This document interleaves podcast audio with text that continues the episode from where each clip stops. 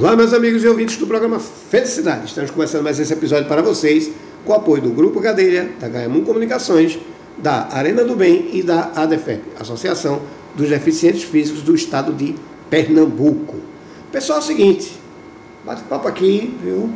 Vai dar o que falar. A gente vai falar aqui sobre um problema que a gente acha que não é problema e às vezes a gente identifica na gente quando a gente conversa sobre isso. Eu acho que é muito bom a gente prestar atenção. Estou dizendo isso que eu estou aqui com a fisioterapeuta, a doutora Camila Isis, que está aqui com a gente. Parou lá o atendimento dela, veio aqui conversar com a gente e veio mostrar para vocês que às vezes a gente tem um problema porque a gente não identificou ou não quer identificar. Então a gente vai aproveitar aqui, puxar a orelha da galera, trazer informação e mostrar que existe esse tipo de trabalho para você que está nos ouvindo. Doutora Camila, tudo bom? Tudo bem, boa tarde. Boa tarde, doutora Camila. Muito obrigado. Primeiramente, agradecer o convite. Que é isso? Que foi, me sinto lisonjeada em poder contribuir com o programa e mostrar um pouquinho da minha profissão, né, do que eu faço no dia a dia. Perfeito. Para mostrar à sociedade, né, esse lado que a fisioterapia trabalha Uhum. e mostrar o quanto o paciente, o cliente, ele tem a ganhar junto com o tratamento medicamentoso, né, que a gente vai falar um pouco mais na frente, associado com a fisioterapia. Perfeito, veja, eu que agradeço a sua disponibilidade. E eu fiz a brincadeira aqui de a gente puxar a orelha, mas porque assim, a gente às vezes é, é muito engraçado porque a gente se coloca numa posição de vítima, né? E não percebe que o mercado ele, ele vem mudando a cada dia. Né? Vocês da fisioterapia, vocês ganharam uma, uma, como é que eu posso dizer, uma força muito grande quando os próprios médicos começaram a entender que existia aquela função a mais. Há 20 anos atrás, acho que há 30 anos atrás, no médico com uma dor, o cara passava um remédio, passa a dor, tchau, mas a lesão continuava. Né? E de 30 anos para cá, eu acredito até menos, acho que de 20 anos para cá, a coisa vem mudando. Né? E você hoje tem equipes multidisciplinares. Né? Foi muito bom esse, essa chegada da fisioterapia. E as especialidades que a fisioterapia trouxe. Né? Você tem esportiva, você tem, você tem várias especialidades hoje. O que é muito engraçado porque a gente pensa que não é público, da, que a gente não faz parte desse público, a gente termina descobrindo que sim. Só que às vezes a gente descobre pela dor É, e não pelo preventivo. Eu, eu digo sempre que a gente não faz preventivo disso. A gente vê a criançada hoje no celular, parece aqueles corcundinhos do Notre Dame, tudo dobrado, curvado, parece uma interrogação. é. E a gente não sabe, a gente leigo, a gente não sabe o que isso pode acarretar. Mas o fisioterapeuta está ali disponível para esse tipo de coisa. Queria conhecer o seu trabalho e conhecer assim, o que, é que a sociedade tem que entender quando disser, eita, lá vem a doutora Camila aí, é fisioterapeuta. Qual é a sua área de atuação? E o que é que você acha que a sociedade, quando lhe olhar, tem que identificar? Então vamos lá. É, antes de contar um pouquinho né, sobre a fisioterapia, a minha área de atuação é fisioterapia respiratória e reabilitação cardiopulmonar e Certo. metabólica. Então antes de descrever né, essa área, eu vou exemplificar com um exemplo do dia a dia que se não for quem estiver ouvindo, mas que conhece alguém. Uhum. É, alguém que sente algum cansaço ou que tem uma tosse que é muito produtiva, né? Uma tosse cheia com muita secreção, aquela pessoa que cansa quando vai subir uma escada, aquela pessoa que cansa quando precisa carregar uma sacola um pouco mais pesada, e aquela pessoa que no banho também cansa, que precisa parar para descansar, que tem uma tosse persistente. Então essa pessoa é aquela que vai se beneficiar com a fisioterapia respiratória. Por Certo. quê? Porque o fisioterapeuta, junto com o médico, né? O médico ele vai dar o diagnóstico clínico para aquela situação, seja uma doença pulmonar, seja uma doença cardíaca ou alguma doença musculoesquelética Certo? que esteja levando aquele cansaço que a gente chama de dispneia, né? Que, que esteja alterando também, levando à produção de secreção, fazendo com que aquele paciente tenha- fique com a tosse mais pers- persistente, que tenha mais cansaço, que acaba sendo um ciclo vicioso. E aí o médico ele identifica o diagnóstico clínico Certo. e encaminha para a gente, assim como o paciente, o cliente que identifique esses sintomas também pode entrar em contato com a gente, né? Certo. Não E aí- precisa necessariamente de um parecer médico. Isso, não. Ótimo. O médico ele vai entrar junto na equipe multidisciplinar, né? Certo. Ele vai dar o diagnóstico clínico dele, vai entrar com a parte medicamentosa, se houver necessidade, na maioria das vezes precisa, e aí ele vai dar o diagnóstico da doença. E onde é que a fisioterapeuta respiratória, a reabilitação respira- pulmonar, ela entra? Então aí a gente vai identificar é, quais as alterações que estão levando à funcionalidade daquele paciente, né, daquele cliente. Uhum. Ah, é um paciente que cansa quando precisa carregar sacola quando vai de, saindo do supermercado para entrar no carro. Uhum. É um paciente que cansa quando precisa pegar o filho no braço para colocar na cama para dormir, ou então quando cansa para dar banho no bebê, como eu tenho uma paciente assim, que ela cansa quando vai dar banho no filho dela. Como certo. é que a gente pode ajudar isso? Eu como fisioterapeuta, eu identifico inicialmente através de avaliações, né, de testes funcionais, avaliação da função respiratória, avaliação da função cardíaca, cardiovascular, e a gente identifica qual é o, a alteração que aquele sintoma está causando. Certo. E aí a gente vai minimizar aqueles sintomas, uhum. melhorando, pensando em melhorar a funcionalidade dele a gente melhora, diminui esse cansaço, fortalece a musculatura, músculo respiratório, músculo né, periférico que a gente chama de braço, de perna, para que ele ganhe mais força, mais resistência e que aquela condição clínica dele se mantenha estável, para que aquilo não piore gradativamente e ele não se sinta menos limitado ao longo do tempo, porque a maioria das doenças pulmonares e cardíacas elas tendem a ser crônicas. Uhum. E essa cronicidade ela leva a uma piora ao longo dos dias, né, ao longo do tempo, mesmo é. que seja de forma lenta. Então essa cronicidade vai diminuindo gradativamente. Uma pessoa, uma pessoa que tem, por exemplo, uma insuficiência cardíaca, né, ou uma pessoa que sofreu teve um infarto, precisou fazer uma cirurgia, se submeteu a um procedimento cirúrgico, e aí ele precisa se reabilitar para ele retornar às suas atividades diárias. E aí é onde o fisioterapeuta entra, né? Ele vai, junto com o exercício físico e a parte respiratória, ele vai tornar essa pessoa a voltar às suas atividades diárias, voltar a trabalhar, voltar a se exercitar, dentro das limitações dele. Uhum. É um paciente que fez a cirurgia e ficou com uma determinada sequela, mas isso não impede que ele volte às suas atividades normais, né? Ele pode voltar dentro das suas limitações. Então é, é nessa parte que o fisioterapeuta respiratória, né, pensando no sistema respiratório, pulmão, vias aéreas, né, pensando em coração, músculo, sangue, como eles funcionam em conjunto para atuar na funcionalidade do nosso organismo.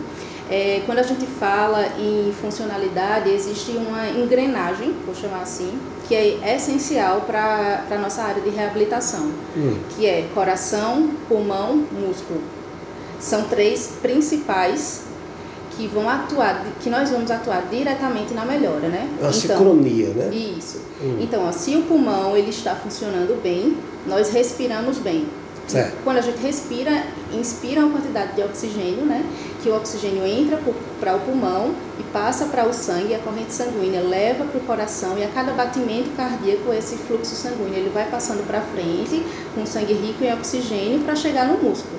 Então é esse oxigênio quando chega no músculo que vai produzir a energia que a gente vai gastar no dia a dia. Porque para realizar as atividades do dia a gente precisa de energia, uhum. seja qualquer atividade básica. Sim. Tomar banho, levantar da cama, se vestir, qualquer atividade básica requer energia, né? Uhum. Então essa energia é produzida quando a gente respira o oxigênio junto com a energia que vem dos alimentos. Certo. Então, se algum desses três órgãos, né, coração, pulmão ou músculo, ele estiver estiverem, né, com alguma deficiência, então provavelmente a funcionalidade desse indivíduo vai estar alterada. Se o pulmão ele não funciona bem por alguma é, alguma doença que leve a produção de secreção, então não vai entrar oxigênio suficiente. Certo. O coração e músculo vão funcionar bem, mas o pulmão ele não está entrando oxigênio suficiente. Se existe uhum. alguma doença no coração, vamos supor um infarto, né, que é uma área do coração que não está recebendo oxigênio suficiente, a gente respira o oxigênio adequado, mas não o coração ele não está batendo de maneira eficiente para mandar o oxigênio para o músculo. Ah, é um paciente que, por exemplo, passou muito tempo acamado por, devido a alguma internação, precisou se submeter a alguma cirurgia, ou então teve um internamento em terapia intensiva e passou muito tempo acamado, né? Que é bem comum a gente ver isso, pacientes que saem de UTI, ambiente de UTI. Então ele fica com a fraqueza muscular. Então, por, né, por exemplo, nessas situações, pulmão funciona bem, coração funciona bem, mas o músculo está fraco. Certo. A gente precisa fortalecer esse músculo para que ele uhum. seja forte e resistente para voltar às suas atividades do dia a dia. Então, essa engrenagem, um dos pilares da gente da reabilitação pulmonar, né? Cardiopulmonar e metabólica. E a parte respiratória, como o nome já diz, é a gente melhorar a ventilação, a respiração, né? essa quantidade de ar que entra e sai do pulmão de forma adequada dentro da limitação daquele paciente. Uhum. A gente atua isso de bebê recém-nascido até idosos, independente da idade, eles são é, favorecidos com a fisioterapia respiratória desde que tenha a indicação correta. Perfeito. Aí vem uma pergunta. É, é, é, doutora Fernanda está aqui com a gente. Doutora Fernanda Toscano, quer fazer uma pergunta? Por enquanto não. Não. Veja, tem uma, pergunta que me vem à cabeça que é o seguinte. É, a gente só pensa que a gente tem problema pulmonar, problema cardio, depois de velho. Até eu ia fazer uma brincadeira que você começou a falar, cansa quando sobe a escada. Eu digo, rapaz, eu estou me enquadrando aí. Né? Mas na verdade eu tive duas é, miocardite. Né? Depois a gente descobriu que era bacteriana por causa de um dente. E tive que fazer fisioterapia pulmonar, tive que fazer fisioterapia cardio, porque foi um problema muito sério. Viu? Eu perdi, eu fiquei com o lado esquerdo do coração parado, né? por conta da infecção no dente. Então a gente pensa que não acontece, mas é acontece. Né? É. E aí vem o seguinte pergunta, doutora. Independente de idade, porque quando a gente fala isso, você começou a falar, eu digo, isso é velhice, né? Porque é, é o que o senso comum pensa. Existe uma idade para você identificar esse tipo de problema ou independente de idade? Independente de idade, como eu falei anteriormente, a gente atua de RN até de bebê, né? Sim. Até idoso. Existem algumas doenças, né, algumas patologias que são mais frequentes em uma determinada faixa etária, por exemplo, pressão arterial, diabetes. É mais comum a gente ver em pessoas de adultos jovens a idosos, certo. não excluindo os jovens, né? Sim, sim. Mas é mais comum a gente encontrar nessa faixa etária. Uhum. Outro exemplo de alguma doença que afeta também o pulmão é o que a gente chama de doença pulmonar obstrutiva crônica, que é bem associada a quem faz uso de cigarro por muito tempo. Então, certo. quem fuma por muitos anos tende a desenvolver essa doença e geralmente por fumar muito tempo se apresenta mais na idade, né, na, no, sim, sim. junto com o envelhecimento, uhum. pessoas de 50 a 60 anos de idade, mas não exclui os jovens, os adultos mais jovens. Certo. Existem algumas doenças também que são prevalentes na infância, por exemplo, a asma, a fibrose cística, que são doenças que a gente começa, os pais principalmente, começam a prestar atenção durante a infância, né? Aquela criança que tosse muito, aquela criança que fica, que tem vários episódios de gripe, que não melhora com medicação, que não melhora com acompanhamento médico, e aí precisa ficar atento para que o que é que está aparecendo agora que antes não aparecia. Ah, é, a criança ela não tem como identificar, mas Sim. os pais, eles, quem convive com a criança vai saber identificar. É uma criança que tem febre, é uma criança que antes brincava normal e agora não está brincando tanto, ela fica mais cansada, é uma criança que tem uma tosse persistente. Então aí já é um sinal de alerta. Para nós que adultos jovens, por exemplo, ah, é, eu estou percebendo que eu estou ficando com uma dor de cabeça constante, eu não estou me alimentando bem, eu tenho uma vida mais sedentária, já é um sinal de alerta para a gente começar a investigar se existe alguma doença cardiovascular associada. Tonturas. Isso, também. Também. Qualquer sintoma que seja diferente do que é o seu normal, do seu habitual, a gente já começa a prestar atenção. Uhum. O, o corriqueiro, né, a gente começa a ter, perceber alguns sintomas e ir diretamente ao médico. Certo. E esse médico ele vai fazer o diagnóstico clínico, né, avaliando a parte clínica, pedindo exames laboratoriais, exames de imagem quando necessário, para ele fechar o diagnóstico clínico. Fechando Sim. o diagnóstico clínico de alguma patologia, né, aí, por exemplo, a DPOC, como eu identifiquei antes, então fechou o diagnóstico clínico para a DPOC, ele precisa entrar com ação medicamentosa, porque existe já uma alteração né, do pulmão ali, então o medicamento ele vai ajudar a controlar aquela doença e a fisioterapia ela vai entrar junto associando junto com a terapia medicamentosa. Uhum. E aí vem a dúvida, né, de algumas pessoas, ah, eu faço medicamento, estou fazendo fisioterapia e não sinto mais nada. Será que é hora de parar tudo? Não. Essa não é a hora de parar tudo, é a gente continuar o tratamento, porque aí o fisioterapeuta ele vai dizer, olha, nesse momento a gente vai continuar até certo ponto, eu vou lhe deixar com o status funcional adequado para você seguir adiante com outras atividades que seja com educador físico, por exemplo, ou que uhum. seja em locais abertos, é, em algumas atividades que não necessitem de supervisão. Entendi. Mas assim, independente da idade, é necessário que a pessoa esteja atenta a qualquer sintoma que não tinha antes, Observar também se na família já tinha algum histórico de alguma doença, né? Por exemplo, né, a gente vê que é muito comum pacientes que têm indivíduos que têm câncer, aí vai observar a história da família já tinha câncer, então já é uma condição genética. Então, uhum. não só essa doença, mas como outras doenças também podem ser decorrentes de alterações genéticas. E aí, junto com os sintomas que começam a aparecer, já é o sinal de alerta. E aí vai puxar a orelha de quem está nos ouvindo, certo? Por que eu estou dizendo isso? Veja, a gente sabe que, como a senhora falou, ah, estou melhor, é hora de parar? Não. Né? Porque a gente sabe que quando eu paro, provavelmente vou agravar o meu quadro. Né? E daqui a pouco ela está voltando para fazer quando dá tempo. Isso. Não é? A gente vai falar de felicidade, ela não vai falar de que não tem tempo, mas até você ser feliz você tem que se tratar. Né? Então assim, vamos puxar o orelha quem está nos ouvindo. Né?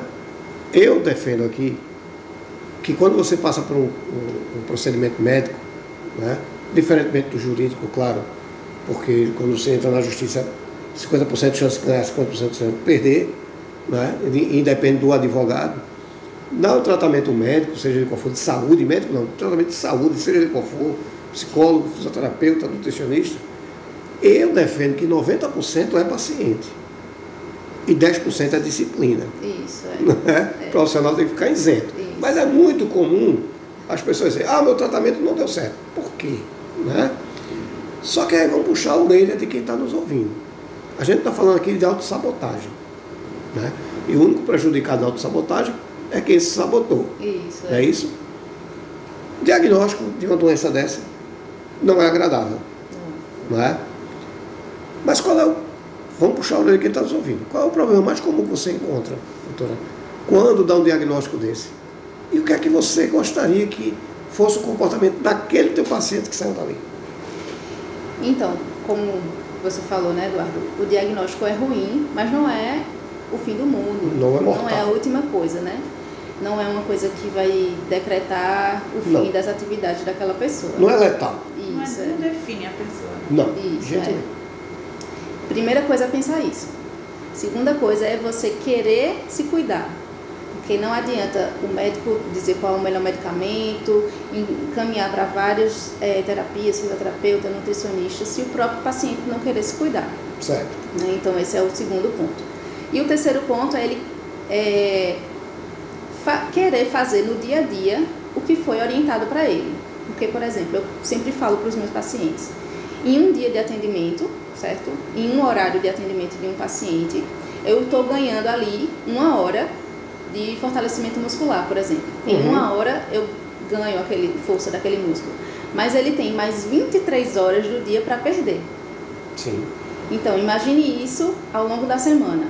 Se eu atendo o paciente só uma vez por semana, ele vai ter mais seis dias para perder aquilo que a gente ganhou. Seis dias e 23 horas. Exatamente. Então não tem como eu ganhar só do, o esforço Sim. sendo do meu lado. Então o paciente ele precisa fazer o esforço dele. É tanto que eu oriento sempre para os meus pacientes, olha, a gente está fazendo aqui, eu sempre digo essa frase para ele. A gente está fazendo esse momento e você tem 23 horas e até mais dias para perder o que a gente ganhou. Então, eu preciso que você me ajude a continuar tais dias e as orientações que eu vou passar é um determinado exercício, eu preciso que ele faça aquele determinado exercício. Porque quando chega no fim do tratamento, que ele imagina a resposta que ele quer, né? Ah, ele melhorou força, ele consegue agora tomar banho sem cansar. Quando ele chega no fim do tratamento e ele vê que ele não fez isso, automaticamente ele vai direcionar a culpa, né? Vou colocar assim, para profissional que atendeu, seja eu Sim. ou seja qualquer outra pessoa, seja o médico, o, o remédio que não fez efeito. Então, se ele não fizer a parte dele, se ele não tomar a medicação correta, se ele não fizer a fisioterapia, se ele não fizer os exercícios que são orientados, ele não vai ganhar como esperava. Uhum. Pode até ganhar, mas até um certo ponto. Sim. Depois disso, ele vai se manter naquele quadro. Ou então é um paciente que faz de maneira irrelevante, sem ver a importância, e aí de repente ele tem agravamento do quadro. Ah, é um paciente que tem uma tosse produtiva, a gente vai lá, faz a fisioterapia respiratória, trabalha com algumas manobras para tirar a secreção e de repente o paciente ele vai para um determinado lugar que é exposto à fumaça, muita tosse, e aí ele tem outro quadro gripal que agrava a doença de base dele. Aí ele precisa também pegar a culpa para ele também de, do autocuidado, né? Para ele se proteger, né? Junto com o tratamento. Uhum. É tanto que a reabilitação, a gente fala que um dos pilares também é o autocuidado. Certo. Existem, quando a gente fala de reabilitação pulmonar, cardiopulmonar, É, não é só o fisioterapeuta que está incluso, é médico, fisioterapeuta, enfermeiro, nutricionista, inclusive tem um programa de cessação de tabagismo também para quem fuma, psicólogo, né?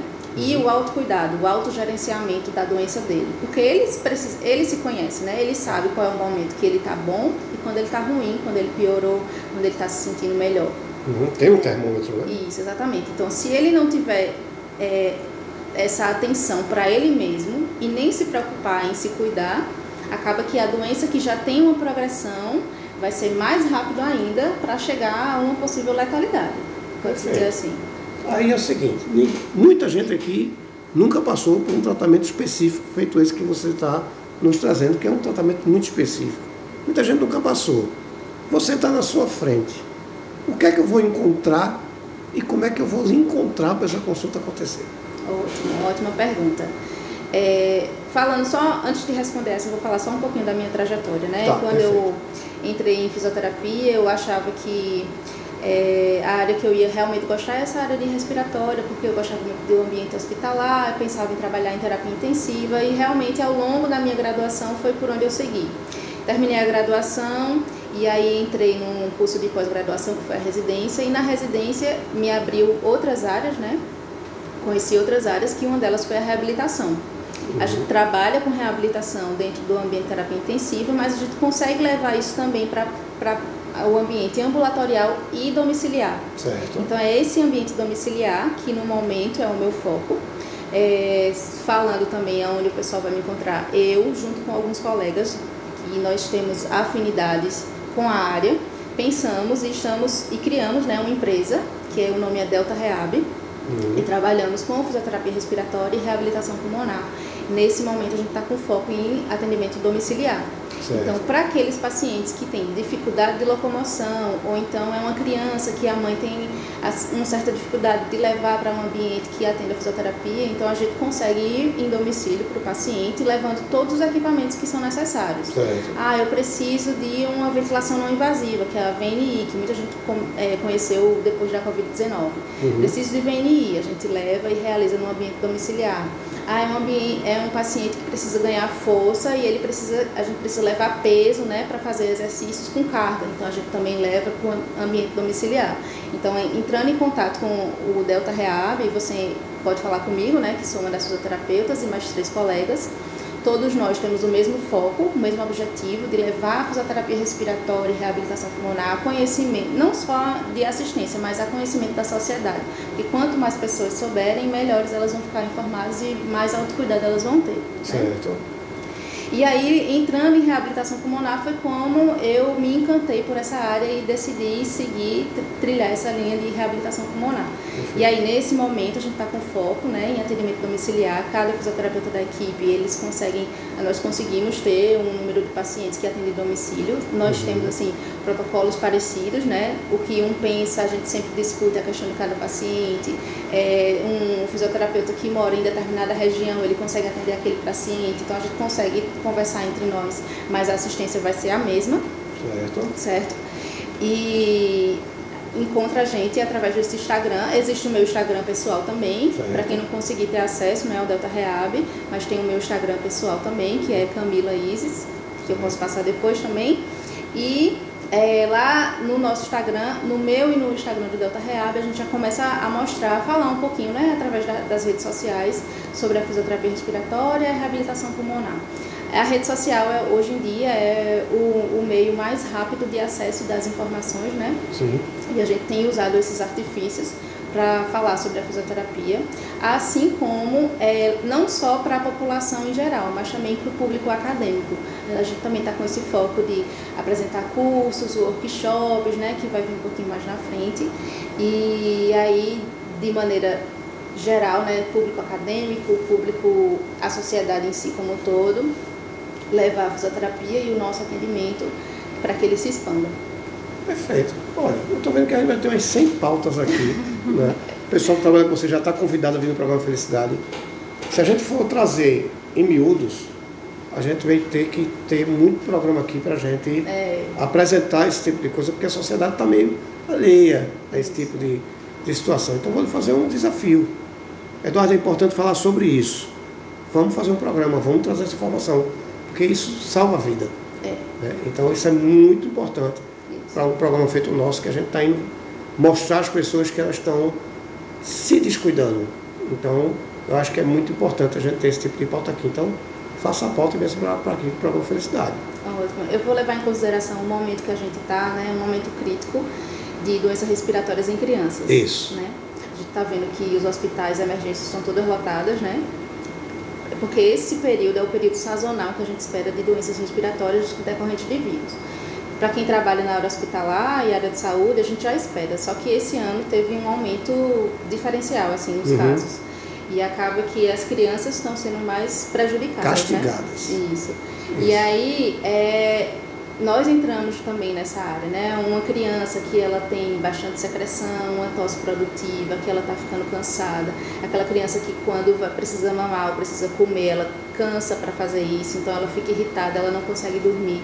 É muita secreção, muita obstrução nasal, ela não consegue respirar bem e aí não dorme bem. É é um ciclo. Não come, não come bem, não dorme bem, fica com aquele choro irritado ao longo do dia, Vai acaba perdendo peso, isso, vai enfraquecendo, perde peso, fica desidratado, os pais preocupados, às vezes não está fazendo medicação e não está fazendo efeito, então aí a gente entra, a fisioterapia Uhum. respiratória, né? Como é que a gente vai atuar? Por exemplo, uma criança que tem secreção, a gente trabalha com técnicas, né? Com equipamentos que ajudam a tirar essa secreção e a criança melhora. É, é uma criança cansada, a gente pode usar do artifício da ventilação não invasiva, que é a VNI, para melhorar esse cansaço dela. É uma criança que passou da crise, passou desse quadro infeccioso, mas depois começou a apresentar um cansaço frequente, né? Por exemplo, uma criança que desenvolveu uma asma, a gente também pode atuar aí, aí a gente já trabalha nessa parte de intercrise. O paciente saiu da crise, ele está estável, mas a gente vai melhorar os sintomas dele para que ele não tenha mais essa crise, ou se tiver que tenha sintomas menores. O mais importante é um socorro rápido. Isso, é. E assim, o pai ficar atento, já comunicar o médico assistente e aí entrar em conjunto, né, com- junto com a fisioterapia para que esse quadro não piore. Perfeito. Ok. Então, olha, a gente vai ter que sentar muitas vezes aqui para trazer esse tipo de informação. Certo? Veja, para lhe encontrar, como é que vai fazer? É, tem meu Instagram pessoal, que é Certo. arroba Camila Isis, com C e dois L's, tudo junto. Certo? E Uhum. o Instagram do Delta Reab, que é da empresa que eu faço parte, é arroba Delta Reab B miúdo. B mudo. B mudo. Isso, B mudo. Delta Reab, arroba Delta Reab. Isso, é. Aí lá Tem pelo também direct, na... direct consegue fazer. Isso, consegue também. Assim que quem não conseguir entrar, achar o Delta Reab, entrando na minha página, tem lá a descrição e o Instagram do Delta e já pode direcionar para o Instagram do Delta também. Perfeito. Doutora, eu quero agradecer. Agradecer sua vinda aqui. Dizer que o programa está à sua disposição. Eduardo, vamos falar sobre isso. A gente vem para cá, senta e vamos trazer informação para o povo. Certo? Eu quem agradeço, fico Que isso, extremamente feliz Que- que de poder falar um pouquinho, né? Que isso aqui foi um pouco do que é o meu dia a dia, mas pingo. também levar Mas vamos o embora. conhecimento da fisioterapia. E vamos trazer população. novas pautas para cá, então. Vamos. Certo? Muito obrigado. Boa volta para o trabalho. Fique com Deus. Muito obrigada. Que é isso. Vocês em casa, muito obrigado. E até o próximo episódio. Muito obrigado, doutora. Obrigada.